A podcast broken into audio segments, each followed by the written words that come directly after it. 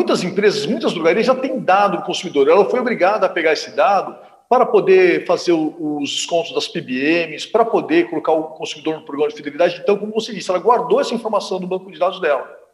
A questão é a seguinte: se ela mandar qualquer informação para esse consumidor, quer seja uma promoção, quer seja uma, uma assistência farmacêutica, qualquer informação que ela mande para esse consumidor, por e-mail, por SMS, por correio, por WhatsApp, o consumidor pode denunciar essa drogaria.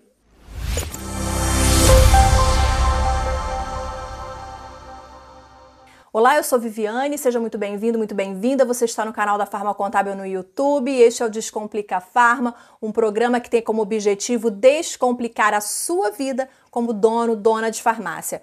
Aproveita que você já está aqui, não te custa nada. Inscreva-se aqui no canal, ative o sininho das notificações, porque dessa forma o YouTube entende que nós somos relevantes para você e continua distribuindo os nossos vídeos. Isso é muito importante para a gente continuar com o nosso trabalho. No programa de hoje, nós vamos falar sobre LGPD, Lei Geral de Proteção de Dados. Já se falou muito, continua se falando muito, mas quando o dono de farmácia vai colocar a mão na massa para fazer, ele fala: caramba, e agora como é que eu faço esse negócio?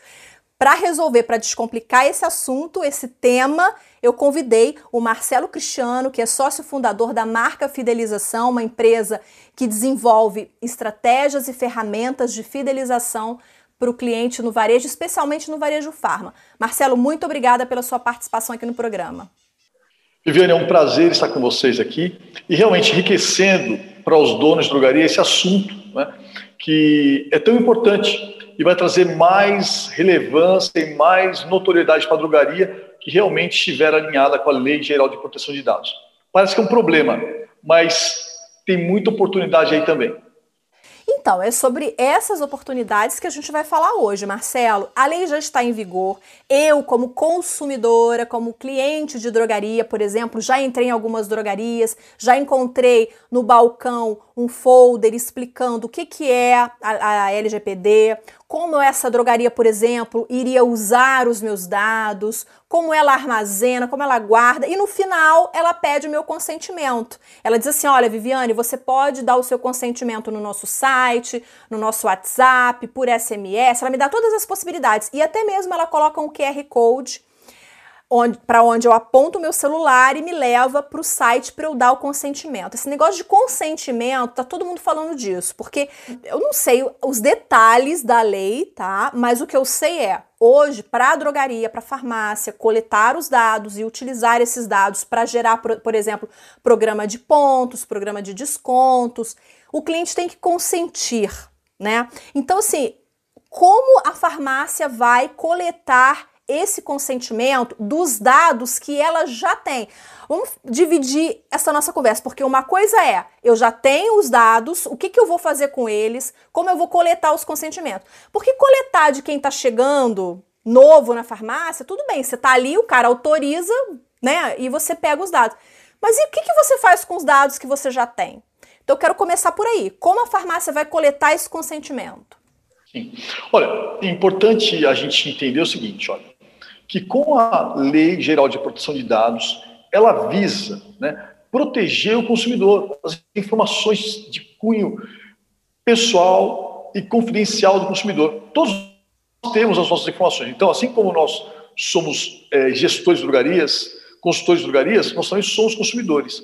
Na drogaria, sem dúvida nenhuma, que tem muita informação que muita gente não quer que seja propagada. Né? É de fora o íntimo da pessoa. Então, a Lei Geral de Proteção de Dados, ela vem para proteger o consumidor. E ela, quando entra em vigor, ela diz o seguinte, olha, caso a empresa utilize os dados indevidamente, sem o consentimento do consumidor, essa empresa pode ser autuada com multa de 2% do faturamento até o limite de 50 milhões. Então, existe uma multa aí, né? uma autuação. Muito bem. Ah, muitas empresas, muitas drogarias já têm dado o consumidor. Ela foi obrigada a pegar esse dado para poder fazer os descontos das PBMs, para poder colocar o consumidor no programa de fidelidade. Então, como você disse, ela guardou essa informação no banco de dados dela. A questão é a seguinte: se ela mandar qualquer informação para esse consumidor, quer seja uma promoção, quer seja uma, uma assistência farmacêutica, qualquer informação que ela mande para esse consumidor, por e-mail, por SMS, por correio, por WhatsApp, o consumidor pode denunciar essa drogaria. Aí você pensa assim, né? Alguns donos de drogaria podem pensar assim, ah, mas imagina que um consumidor meu vai fazer isso, porque a maior parte deles são meus amigos. Sem dúvida nenhuma, a maior parte dos clientes meus são amigos do pessoal da drogaria, são fãs da drogaria, mas sempre tem aquele 1%. Então, hum, veja só, numa base de dados de mil clientes, se 99% for pessoas que não, não estão preocupadas com isso, mas 1% foram pessoas que se sintam ofendidas só por receber uma mensagem promocional, nós estamos falando de 10 pessoas. Uma base de dados de 10 mil pessoas, 1% são 100 pessoas que podem se ofender. É muita coisa. Pessoas, 1% são mil pessoas que podem se ofender. Mas então, então como, é que, como é que a farmácia vai fazer para pegar o consentimento? Porque ela já deve ter um banco de dados enorme. Como que ela vai coletar o consentimento dessas pessoas? Sim. Então, a primeira questão é essa. Ela tem que entender que se ela mandar mensagem, ela pode ser denunciada e autuada assim. Então, melhor é não mandar mensagem até que tenha o consentimento. Isso. A nossa recomendação como especialista em fidelização Viviane, ela não mandar nenhuma mensagem promocional para os consumidores. E sim, ela construir um processo sólido para pegar o consentimento e mandar mensagens, sim, pedindo consentimento. Nisso, os consumidores não vão poder reclamar. Então, ninguém vai poder falar: olha, essa drogaria está me importunando porque está pedindo consentimento. Ele pode, a drogaria vai mandar uma mensagem: olha, me dá o seu consentimento, me dá o seu consentimento, me dá o seu consentimento. Mandou três, não manda mais pessoa não quer dar. Ou então, na opção do consumidor sair né, da ação, ele vai sair da ação. Aí a farmácia faz o que com esse dado desse cliente que não quer dar o consentimento? Ela vai ter que excluir de maneira definitiva esses dados do seu banco de dados e ou anonimizar os dados. Ou seja, tirar qualquer vínculo do CPF daquele consumidor, do, dos dados daquele consumidor, tirar qualquer vínculo do consumo dele. Não pode ficar claro os produtos, vamos supor, que a Viviane não quer participar. Então, tem que excluir completamente todo o consumo que você fez, seu histórico de consumo, do seu nome. E isso, quem vai cuidar é o pessoal de sistemas da empresa. Né? Abrindo um parênteses aqui. A Lei Geral de Proteção de Dados, quando surge, ela cria um personagem novo, uma profissão nova, chamada DPO, tá? que é o Data Protection Officer, né, a pessoa responsável pela proteção de dados da empresa. Os donos de drogaria sabem que até um tempo atrás, né, até um tempão atrás, né, não, é, não precisava de um farmacêutico para cada drogaria, até que foi instituída a obrigação. Só pode funcionar a drogaria na presença de um farmacêutico. Né? Antigamente só bastava alguém ir lá assinar de vez em quando. Quem tem drogaria há muito tempo sabe do que eu estou falando. Uhum.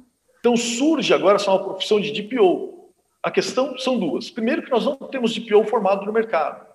Segundo, é que a própria autarquia que foi é, montada né, para implementar a LGPD, ela, eles estão discutindo até que ponto as empresas pequenas precisarão ter um DPO. Eles estão avaliando isso ainda. Não importa tá, se vai precisar ter um DPO dedicado para a sua drogaria ou não. O importante é você entender que, assim como a drogaria ela é obrigada a cuidar todos os dias do estoque de produtos, do fluxo de caixa, né, da leotização da loja, ela vai começar a ter que se preocupar também com os dados do consumidor. Isso passa a ser uma preocupação do dono, do, do dono da drogaria. Uma comparação ainda.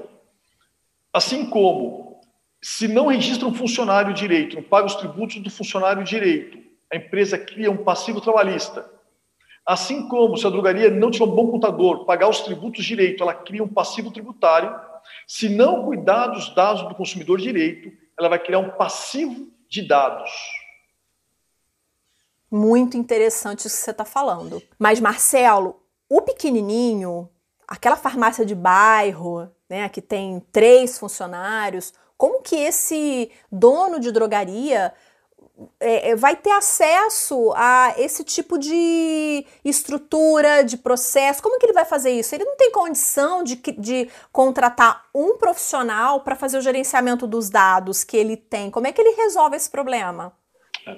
Isso é um problema novo, realmente. Eu acredito o seguinte, olha, que primeiro que a, essa autarquia que foi criada, né, que é a Agência Nacional de Proteção de Dados, ela vai eliminar a obrigatoriedade de pequenas empresas terem um DPO, não justifica. Mas eu acredito que, assim como nós muitas vezes não temos um contador da nossa empresa, nós contratamos um escritório contábil que presta serviço para, várias empresas, hum. então essas empresas pequenas vão acabar contratando a assessoria, né, ou uma consultoria é, de um escritório de DPO, de, de proteção de dados. Já existem várias empresas hoje que são especializadas em segurança da informação.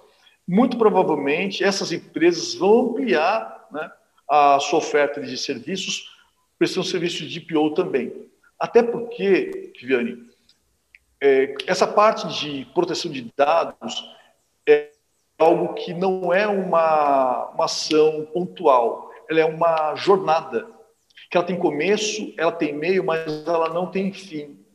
Enquanto a empresa existir, enquanto existir consumidores, dados, ela vai precisar cuidar disso, entende? É todo dia cuidando um pouco, fechando uma, uma janela, uma torneira que possa vazar dados. Né? Agora, uma outra coisa também que você falou que é interessante, que tem o começo, o meio, mas não tem o fim, né? O começo é quando o cliente entra na farmácia e o atendente, o, o balconista fala, por favor, qual é o seu CPF? Esse é o começo? Esse é o começo. Esse é o começo. E aí eu posso, como consumidor, eu posso dizer, mas para que, que você está pedindo meu CPF? Uhum. Aí entra a questão do consentimento, né? que não é coisa simples é, construir algo bem estruturado na questão do consentimento. Como que a drogaria pode coletar esses consentimentos? Teve uma, um acontecimento no mercado, isso foi divulgado, uh, ocorreu com uma rede, eu não vou, não vou citar nomes, mas parece que essa rede estava coletando consentimento com digital, e aí a digital não é prevista na LGPD. Você acompanhou esse caso, Marcelo? Acompanhei, ela foi multada, inclusive. Né? Foi... Conta pra gente, então, como que, como, o que, que aconteceu exatamente? Nessa grande rede, né, ela foi autuada por, por dois motivos, na verdade. Tá? O primeiro motivo, porque ela coletava a digital do consumidor. Mas o principal não foi esse o motivo. O, pelo que eu pude acompanhar de perto essa, essa questão, o motivo foi porque ela não, de acordo com quem estava fiscalizando, ela não estava agindo com transparência com o consumidor. Ela não estava deixando claro finalidade, as finalidades para a coleta dos dados. Olha o que ela fazia. Ela até parecia uma boa fé, tá? Ela, é, o consumidor participava do programa, ela imprimia um resumo da, dos termos de consentimento e dava para o consumidor. Esse foi o problema, o resumo. Porque o resumo, de, uma, de certa maneira, resumia e não deixava tudo no detalhe. Então, construir a maneira correta de pegar o consentimento é o desafio. Vou te dar um exemplo. Ó, eu tenho aqui um folder de uma rede da qual eu sou cliente. E esse folder aqui, que está no balcão da farmácia. Aqui no final, a farmácia dá inclusive aquele QR Code que eu te falei no início, tá? E aqui ela fala: olha, oferta, para que, que ela vai usar o meu dado? Ofertas personalizadas, programa de benefício de medicamentos, acúmulo de pontos. Aí ela fala depois quais dados coletamos, é, como usamos os seus dados, por que solicitamos o seu consentimento, como garantimos o seu consentimento, que aí ela dá as possibilidades SMS, pelo app, pelo formulário impresso, inclusive pelo site.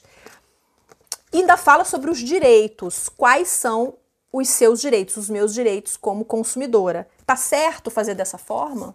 Ou você tem outras ferramentas, outras maneiras de se fazer isso? Bom, é, falando bem, bem claramente para você, tudo isso é muito novo. Tanto é que a própria agência que regula isso tudo está sendo criada recentemente. Tá? Então eu vou te falar com base no É novo, mas está sendo cobrado. Tanto que uma rede foi multada. Então, assim, existe um paradoxo nisso. É novo. Tá, é novo, mas então não pode cobrar. Tem certas coisas que não podem ser cobradas, porque se a agência está se estruturando agora, você não acha isso meio contraditório, um paradoxo difícil do dono da drogaria entender, processar no dia a dia? Um paradoxo difícil realmente e nós estamos no Brasil. Então as coisas, infelizmente. Isso explica tudo, Marcelo. Não é? Não tem coerência. Quando se trata de aplicar a legislação sobre o cidadão, é muitas vezes é pelo olho da lei, a letra da lei que vale.